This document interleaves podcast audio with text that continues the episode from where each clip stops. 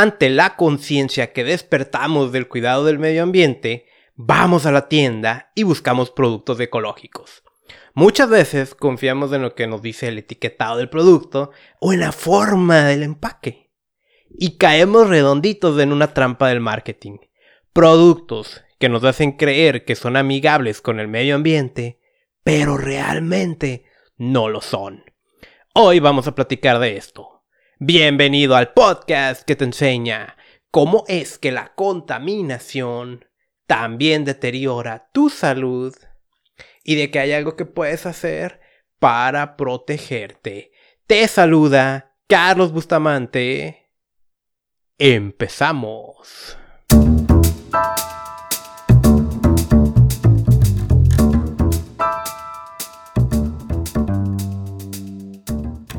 Episodio número 049 del podcast Contaminación y Salud ese tema, ese engaño del marketing al que me refiero y que honestamente a mí me causa muchas molestias y que no nada más es en la temática del medio ambiente, lo vemos en otras. Por ejemplo, cuando vas y compras un alimento que te dicen que es saludable, pero no lo es, o que te dice que es natural y no lo es. Bueno, en el tema del medio ambiente también encontramos productos que luego nos dicen que son amigables con el medio ambiente y no es más que una trampa mañosa que se aprovecha de que hay huecos legales en los que se permite. Entonces te voy a platicar eh, cómo poder identificar de cierta manera eh, algunos de esos trucos mercadotécnicos sucios para que puedas estar prevenido porque seguramente ahorita tú ya estás adquiriendo algún tipo de producto pensando en que estás beneficiando al medio ambiente pero te están viendo la cara, ¿no? Y, eso no es culpa tuya, sino que deberíamos de tener una confianza plena en lo que compramos. Es lo que nos dicen que es, pero en cuestiones de etiquetado y toda esta, esta parte, la realidad es que estamos muy, muy atrasados. Antes de eso, como es habitual, vamos a hablar muy rápido de otros temas. Uno, ya viene el verano, ya está llegando y está coincidiendo también con el final de muchas de las cuarentenas. Em, digo, yo ni de loco me voy a salir en la primera bola que vaya a salir ahí porque no quiero yo ser parte de la estadística del repunte de personas que se han enfermado. Pero pues la realidad es eso, no viene el sol, el calor. ¿Y qué hacemos? protegernos con bloqueadores solares, de lo cual he tenido la oportunidad de comentar en otras ocasiones. Debemos de ser cuidadosos del producto que vamos a seleccionar. Sí. He dicho que, que, el abuso de bloqueadores solares también es malo, pero está bien. Entiendo que los vamos a usar y como una manera de proteger nuestra piel, sobre todo si vamos a estar muchas horas afuera.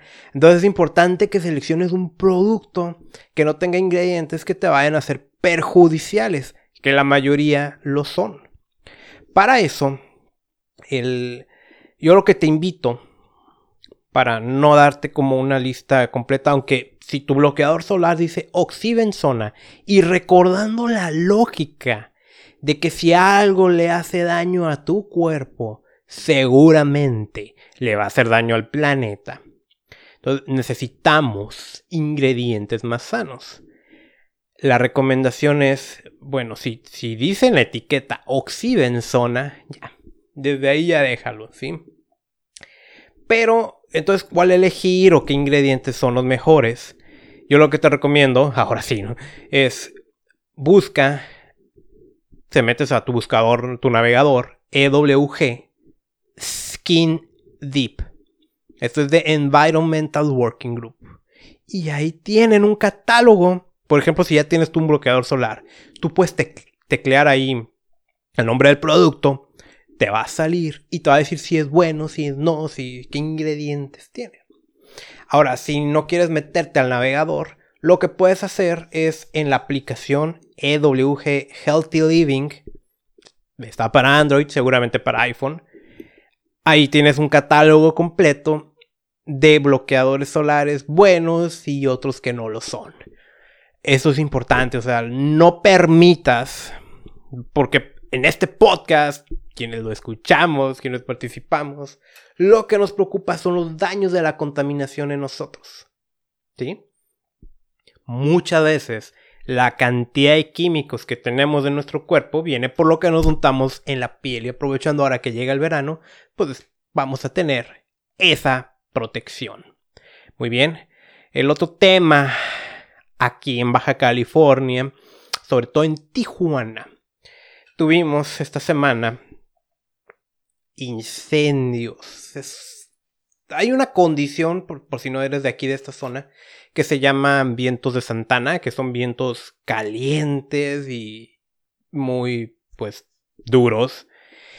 Eh, y hubo en un instante se prendieron una cantidad enorme de incendios. Y como es de esperarse, eso aumentó los niveles de contaminación de manera brutal. Y lo estuve, por supuesto, monitoreando.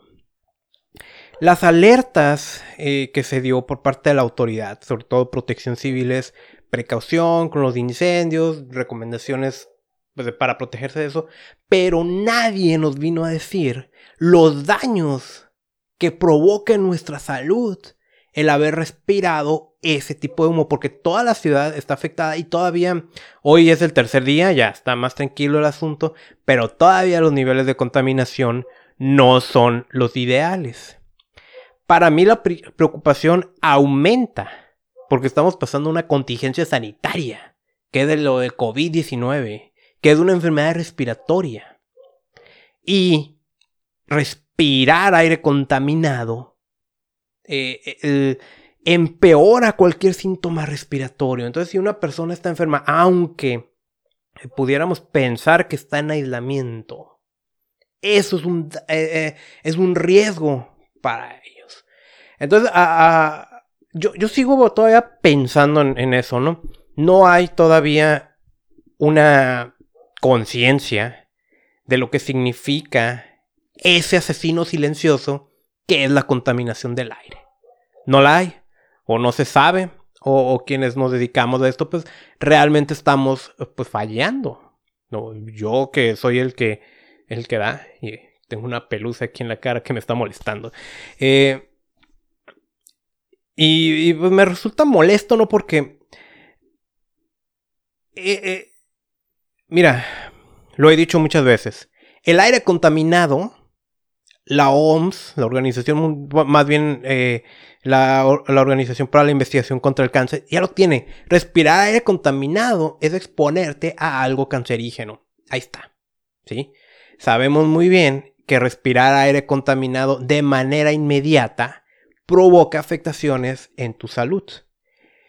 Y quienes tengan enfermedades cardiovasculares y enfermedades respiratorias no deben de salir en esos episodios. Sin embargo, nadie nos vino a alertar que durante esta época de incendios no lo hagas, ¿no? Y, no se puede suponer que todos estamos encerrados por el tema del de, coronavirus, porque ya se están reactivando muchas actividades.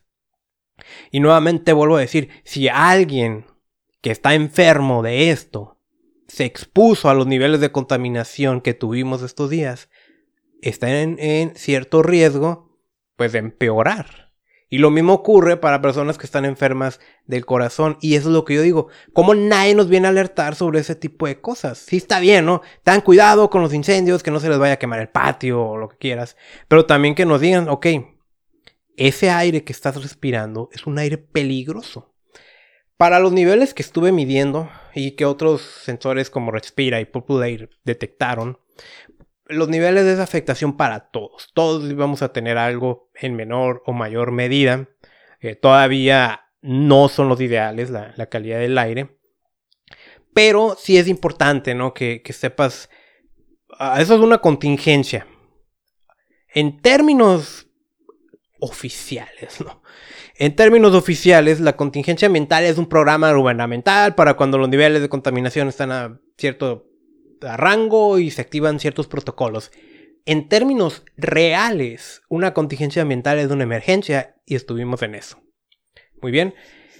Pero entonces, ¿qué, hacer? Eh, por supuesto, yo tengo una guía que puedes descargar en contaminacionysalud.com. de qué hacer en una contingencia ambiental, pero también te puedo decir esto, ¿no? Personas con enfermedades respiratorias y cardiovasculares no tienen que salir por ningún motivo. Deben aislar su casa completamente para que no se infiltre la contaminación de afuera y de ser necesario instalar un purificador de interiores que no son caros. Ahora si tienen un aire acondicionado también hay filtros especiales que le pueden poner para que filtre ese tipo de partículas. ¿sí? E, es importante que si vas a salir, utilices una mascarilla N95 o equivalente y ojo aquí, con las que se están usando para protegernos de coronavirus, las de tela, porque también sé ¿no? que las N95 están prácticamente agotadas, las de tela no te van a servir para absolutamente nada. Tema de contaminación, ¿eh? nada más de ilimitado. El otra es ofrécele a tu cuerpo lo necesario, los insumos necesarios para que él pueda protegerse en cierta medida.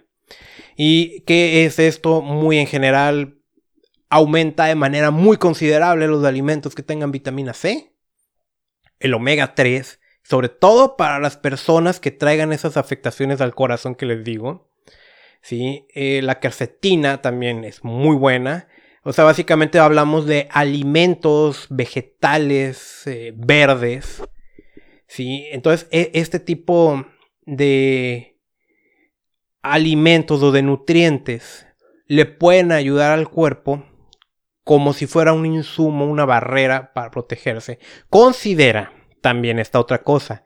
El respirar aire contaminado durante este tipo de contingencias disminuye tu sistema inmunológico. Y nuevamente estamos en una emergencia por un virus y esas son malas noticias, por lo cual en los próximos días debes de tomar acción necesaria para aumentar ese sistema inmune.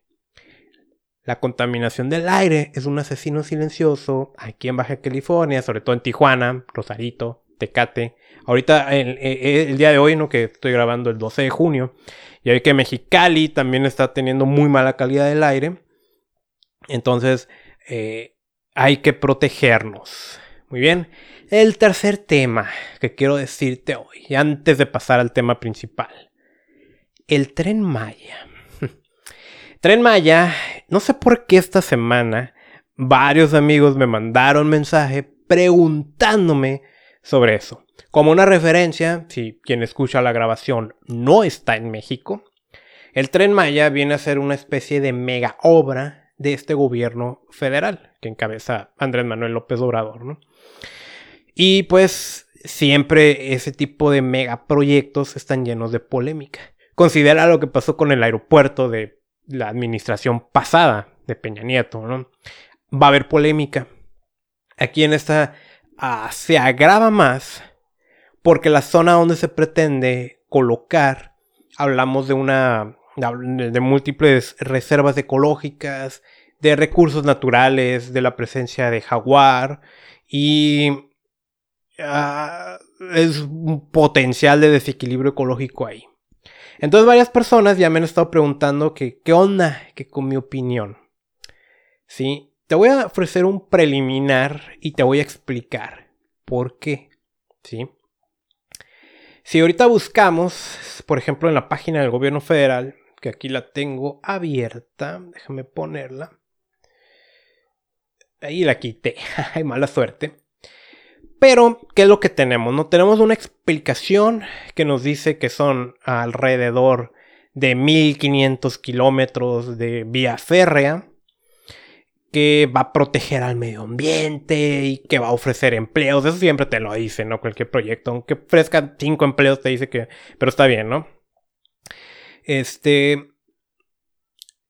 Digo que va a ofrecer protección al medio ambiente y todas esas cosas. Ok, está bien. Y lo que tenemos es una imagen conceptual bonita, ¿no? Que se ve el trazo y así, ¿no? Con esa información, ahí te va, ¿eh? Con esa información, si alguien viene y te dice está bien o está mal, analizando nada más esa información, esa persona es un irresponsable. Así, es un irresponsable. Que te lo diga que está bien o que está mal. Esos no son elementos suficientes para analizarlo.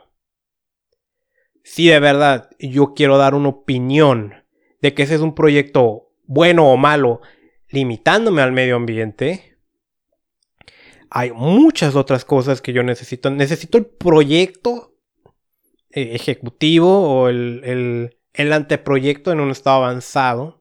Necesito el trazo adecuado por dónde va a pasar. Necesito sobreponer una serie de capas. ¿Sí?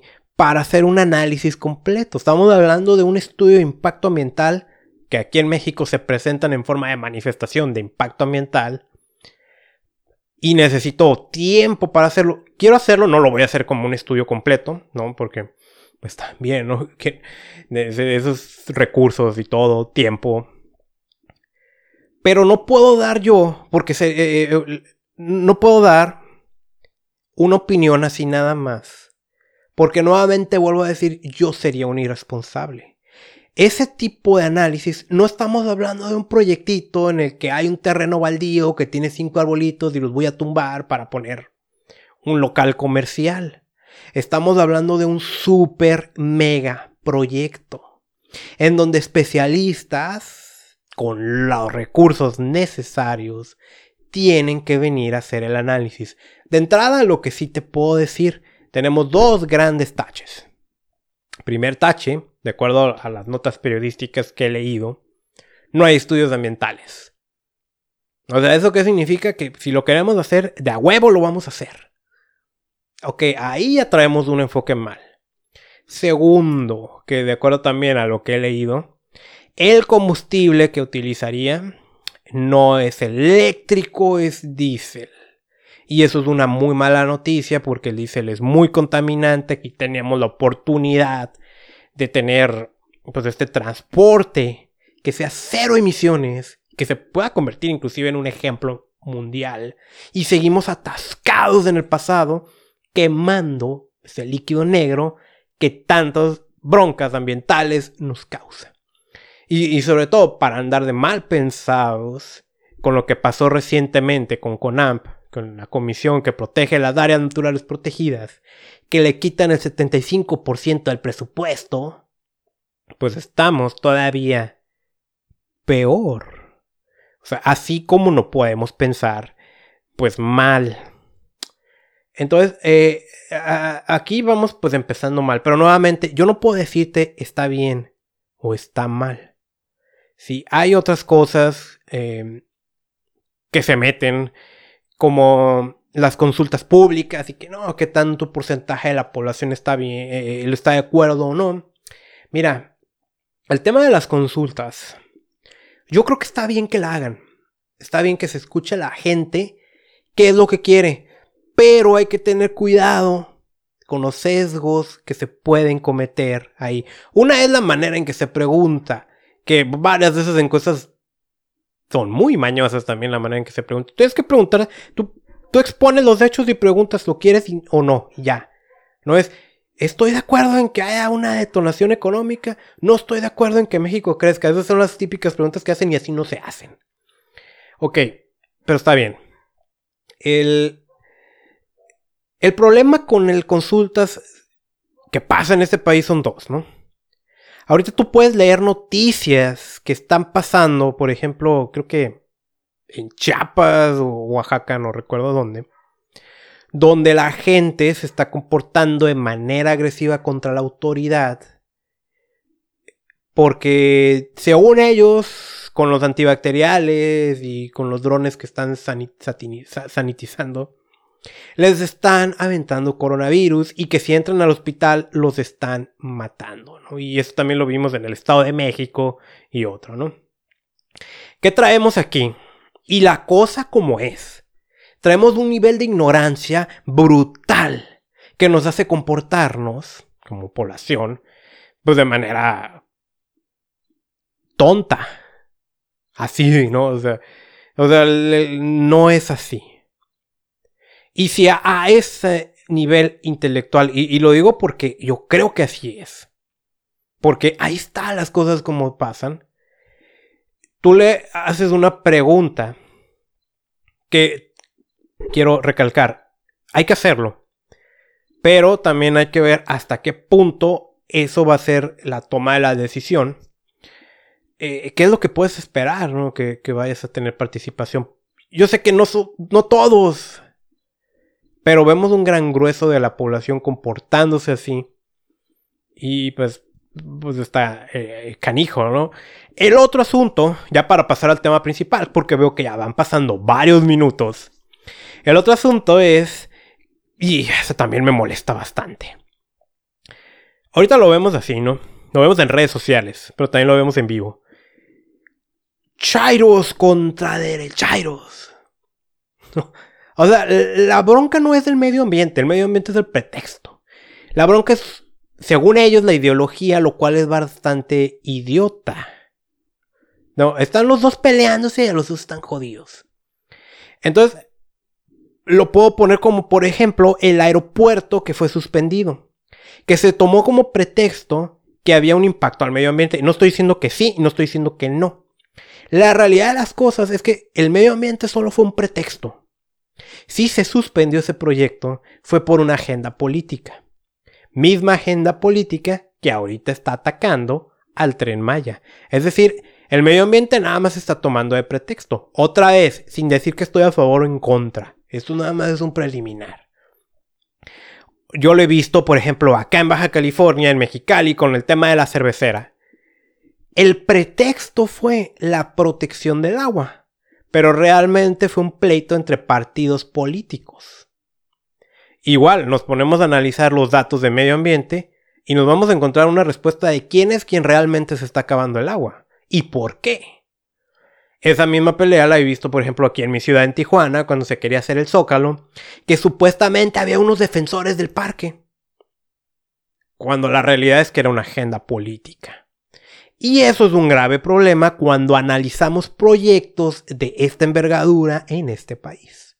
El medio ambiente nada más se toma como un pretexto, pero todo tiene que ser político de huevo. Y eso a mí me molesta. Eso me molesta porque em, vemos a los partidos políticos como superhéroes. Vemos al actor político como el que nos va a sacar de la chingada. Y no es así. Y, te digo, a mí me molesta porque tomamos de pretexto al medio ambiente para decisiones como esto del tren Maya, cuando la realidad es que es un tema de política. Entonces vuelvo a decirte nuevamente, con la información que está disponible, estos esquemas conceptuales, dibujos bien bonitos de las vías férreas atravesando la selva. Y con la descripción que hay, si alguien viene y te da una opinión o a favor o en contra con esos elementos, esa persona es un irresponsable porque se necesitan elementos más para poder dar esta opinión, al menos en la temática ambiental. Al final, si puedo decir qué es lo que se tiene que tomar en cuenta, que sea ambientalmente viable, socialmente viable y económicamente viable. Ya, fueron muchos minutos para hablar de este tema, pero te digo, varios amigos me estuvieron preguntando. Vamos a hacer un pequeño corte. Vas a escuchar una grabación. Ahorita continuamos.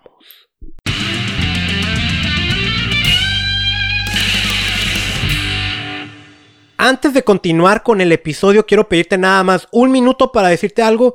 Va a ser muy rápido y es muy importante la contaminación y las sustancias indeseables que están en nuestro entorno, sea en el medio ambiente o nuestro hogar, definitivamente causan un daño a nuestra salud. No siempre las podemos evitar. Lo ideal es no exponernos a estas, pero a veces es irreal esta opción. Yo por eso recomiendo el uso de suplementos nutricionales. Y hay una sola marca que me atrevo a recomendar y que yo mismo utilizo desde hace años. Si quieres saber más, ingresa al terminar este episodio a reiniciate.usana.com. Otra vez, reiniciate.usana.com. Mi recomendación son los Usana Cell Essentials y los Usana Biomega. Ahora, hay un órgano que sufre mucho en entornos contaminados y es el hígado. Para eso, otro producto que me encanta recomendar es el Usana HPS o Epacil. En fin, hay toda una gama de productos que puedes buscar en reiniciate.usana.com. Continuamos con este episodio.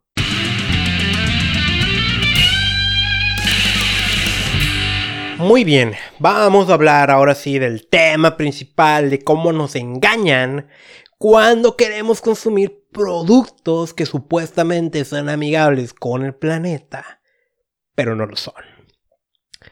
Mira, eh, he podido comentarte ya en otros episodios que de alguna manera tengo la fortuna de que cuando yo empecé a estudiar el medio ambiente, pues estaba pequeñito, tenía 15 años, fue a nivel de una preparatoria técnica. Y en aquel momento, estamos hablando del 2003. y en aquel momento le preguntábamos, ¿no?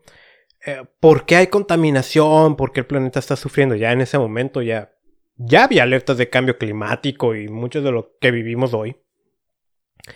Y las respuestas que dábamos es que pues, el gobierno no nos protege. Las empresas contaminan y a la gente no le interesa el cuidado del medio ambiente. Hoy te puedo decir que muchas de esas cosas han cambiado a la gente ya le interesa el medio ambiente. La gente ve con preocupación que hay osos deshidratados en los polos. O llora, ¿no? Que si ve con la tortuga a la que le están sacando un popote de la nariz. Y, el surgimiento de las llamadas tiendas o comercios ecológicos. Todo eso es una manifestación de cómo a la gente sí le está interesando el cuidado del medio ambiente. Y la gente va y toma acciones. Esto, por supuesto, lo aprovechan, pues, pues los especialistas en el marketing, que eso no está mal, ¿no? O sea, es parte de su trabajo, pero lo aprovechan, pues, para promover sus productos, ¿no? Eh, es como, por ejemplo, en el surgimiento de los alimentos saludables, pues el marketing se aprovecha para decir, mira, hay tantos gramos de proteína o cosas así. Ok, no necesariamente eso está mal, ¿sí? No, no todo, no, todo corporativo es maligno. Pero, ¿qué ocurre? Hace unos años, por ejemplo, antes de que hubiera esta concientización masiva de la bolsa desechable del súper, tú ibas y te daban una bolsa de plástico con una leyenda grande que decía Oxo biodegradable. Y decías, qué buena onda. La bolsa es biodegradable. Ok, y si analiza, nos ponemos a analizar Bien, ¿qué significa oxo biodegradable? Pues lejos está de ser biodegradable. Lo que ocurría, ocurre, no sé si todavía venden ese tipo de bolsas, es que se les agrega un aditivo para que se pueda degradar más rápidamente. Pero eso está lejos de que lo podamos considerar como biodegradable.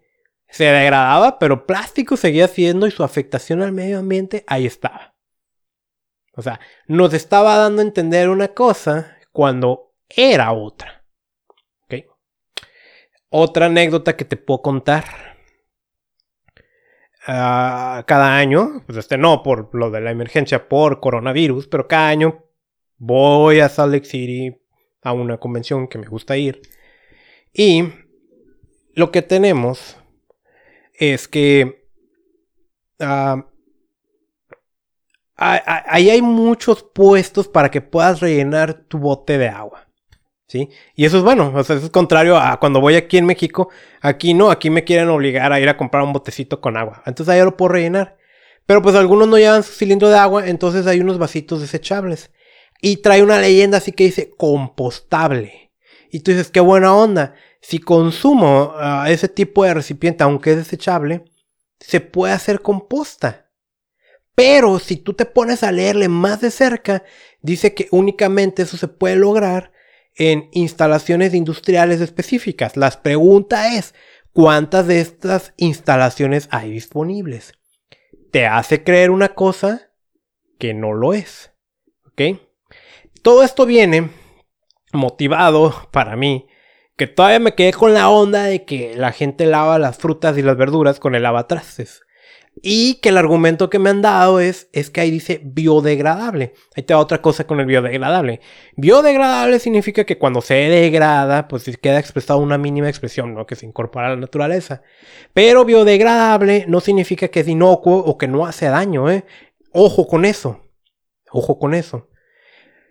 Y otra cosa que a veces no se dice es que durante el proceso de degradación se pueden formar ciertos compuestos indeseables dependiendo del producto al que nos refiramos. Y puede haber toxinas muy peligrosas hacia el medio ambiente. Todo esto que te vengo a decir es engaños para hacerte creer una cosa que no lo es. Y a eso es una técnica que se le llama greenwashing. Y como te digo, a mí me molesta bastante. Para eso te voy a dar ciertos puntos en los que tú puedes identificar ese tipo de engaño. El primero de esos puntos tiene que ver con el uso de ciertas palabras que legalmente no están definidas o no del todo y pues se usa de manera incorrecta, ¿no? De manera tramposa, de manera mañosa para que tú creas que estás cuidando al medio ambiente cuando la realidad es que te están viendo la cara. Sí, el tema del etiquetado en muchos países está muy voluble. ¿eh? Y varias, mira, si tú, tú agarras un producto, el que sea, ¿no? Y, de hecho, por ejemplo, digo, aquí tengo una plantita que me regalaron. Y, y yo veo aquí que dice orgánico, pero trae el sello de orgánico. Ok, eso es algo bueno. Pero ¿qué pasa cuando compro un producto que dice orgánico y no trae un sello? La palabra orgánico es una certificación. Pero ok, palabras como natural, palabras como bio, artesanal, verde, eco, en algunos casos eco-friendly y otras palabras similares que te hagan pensar que el producto o es de origen natural o es amigable con el medio ambiente, cuando evidentemente no lo es, pero te ponen ese tipo de palabra, ya debes de tener una alerta de que por ahí te quieren engañar. ¿Sí? Nuevamente, la palabra natural. La palabra natural no está definida legalmente. A veces podemos, fíjate, puede ser tan así su uso que haya un juguito artificial a la cual se le puso agua y el agua es natural. Y por eso te diga el, recipiente. Fue elaborado con productos naturales, cuando la realidad es que te están engañando. Así te lo pongo. Entonces, nuevamente, palabras como natural, bio, artesanal, verde, eco, eco-friendly. Aguas. No necesariamente, pero puede ser una trampa. Y eso es súper común. Por ejemplo, hay un limpiador de aceite de pino, trae extracto de pino natural. Y te dice eso, con extractos naturales. Y tú piensas que es un producto natural y por lo, por lo tanto no te va a hacer ningún tipo de daño. Y aparte, el bote es color verde. Esos son mañas. Precisamente el segundo punto, el empaque. El uso de color verde, cartones, eh, formas y cosas así que te hacen creer que es un producto amigable con el medio ambiente de origen natural. Te puedo poner un ejemplo. Hace unos años la Coca-Cola sacó un refresco de color verde. Y creo que te decía algo así como destapa tu naturaleza o algo así, ¿no? Inclusive aquí en, esta ciudad, en Tijuana, en un evento de Tijuana Innovadora, ahí estaba Coca-Cola como patrocinador y había un muro verde y haciendo la publicidad de, de este refresco, ¿no? El cual, por supuesto, está súper lejos de ser algo natural. Lo que pasa es que traía una pizquita, una madrecita, ¿no? De stevia. De la stevia es una planta. Entonces, ¿qué, es lo que pasa? Se aprovechan de eso y te hacen creer que como está hecho con ingredientes naturales es algo sano. Y no lo es. Ese es otro engaño. Y, es típico de que empresas de este tipo te lo hagan creer. Por cierto, ¿eh? Eh, quiero decirte sobre la stevia. Que aunque tú consumas stevia, eso no significa que estés consumiendo un producto totalmente natural porque se procesa. Otra manera de poder identificar este tipo de productos es cuando te ponen así súper guau, ¿no? Que están libres. Lo estoy viendo mucho ahorita con una leche que se vende, ¿no? Libre de la hormona no sé cuál. O hay otros productos que te ponen no daña la capa de ozono porque no trae clorofluorocarbonos. Eso también es greenwashing. ¿Por qué? Porque estamos hablando de productos, de ingredientes. Que independientemente que lo señales tú, tú o no, ya están prohibidos desde hace tiempo. Y eso es lo único que te están ofreciendo. ¿Ok? Maneras también de poder tener o de tener precaución. En el caso de cosméticos y artículos para la piel, a veces te pueden traer una leyenda como están libres de parabenos. Pero no trae la lista de ingredientes completos o lo trae como secreto comercial y cosas así. Ahí tenemos otro ejemplo. Trae una pizquita bueno que trae libre un químico, pero quién sabe qué más otras cosas trae. Y tú sales engañado pensando que estás adquiriendo un producto que es bueno. En otros casos más graves es que se inventan certificaciones, ¿no? Y digo, estos son... Hay cierta marca de refresco que le encanta hacer eso. Que luego investigas quién es la... Em-, quién lo certifica ambientalmente y resulta que ellos reciben donativos por la misma empresa. Eso es un conflicto de intereses. Y finalmente, eh, decirte, quiero, quiero regresar un poco al de los ingredientes, ¿no? Hay una publicidad de cierta marca de hamburguesas, que es McDonald's, que está bien mala, por cierto.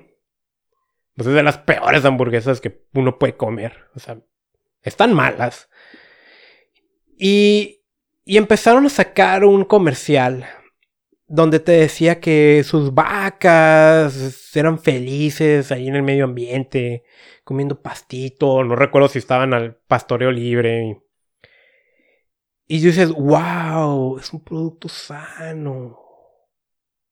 Pero lo que no te dicen es el resto de la cadena de producción, donde puede haber un impacto ambiental muy... no, no lo puede haber, eh, lo hay, no lo hay. Ahí tenemos otro clásico engaño. Entonces, ¿qué tenemos? Como para resumir este tema, ¿no? El greenwashing te hace creer que estás adquiriendo un producto amigable con el medio ambiente cuando no necesariamente lo es. ¿Sí? ¿Y cómo lo podemos identificar con el uso de ciertas palabras como natural, bio, verde, eco-friendly, con la forma del empaque? A veces también usan el logotipo de reciclable. No es lo mismo decir reciclado que reciclable. Eh, o a lo mejor nada más una parte del empaque es reciclable. Eh, lo vemos, por ejemplo, con que te dicen que trae ingredientes de origen natural cuando una pizquita o no lo es cuando te dicen que están libres de ciertos químicos que de cualquier forma no deberían de tener, o bien estamos libres de parabenos, pero no te voy a mostrar el resto de mis ingredientes. Y te hago creer que es saludable mi producto cuando no lo es. ¿Sí? Espero que esta información te haya resultado útil. Ya llegamos al final de este episodio, ya son 49 episodios. El episodio 50 va a ser especial. Te invito uno, a que compartas esta información. Dos, a que me sigas en Facebook, en Instagram, como Contaminación y Salud. Que te suscribas a este podcast, que es totalmente gratis y lo puedes escuchar en Spotify, en Apple Podcasts, en Evox y otras aplicaciones de reproducción de podcast. Eh, búscame en contaminacionysalud.com es mucho gusto para mí decirte que mi libro que estoy escribiendo ya está bastante avanzado. Pero pues resulta que hay que comprar los derechos de autor y todo eso. Entonces mm, va a tardar un poquito en estar disponible. Pero está bien. Ahí va. Estoy seguro que te va a encantar. Eh, estoy compartiendo información ahorita con la contingencia que vivimos en la ciudad de Tijuana por el tema de contaminación. Soy Carlos Bustamante y mi misión es enseñarte a proteger tu salud de la contaminación.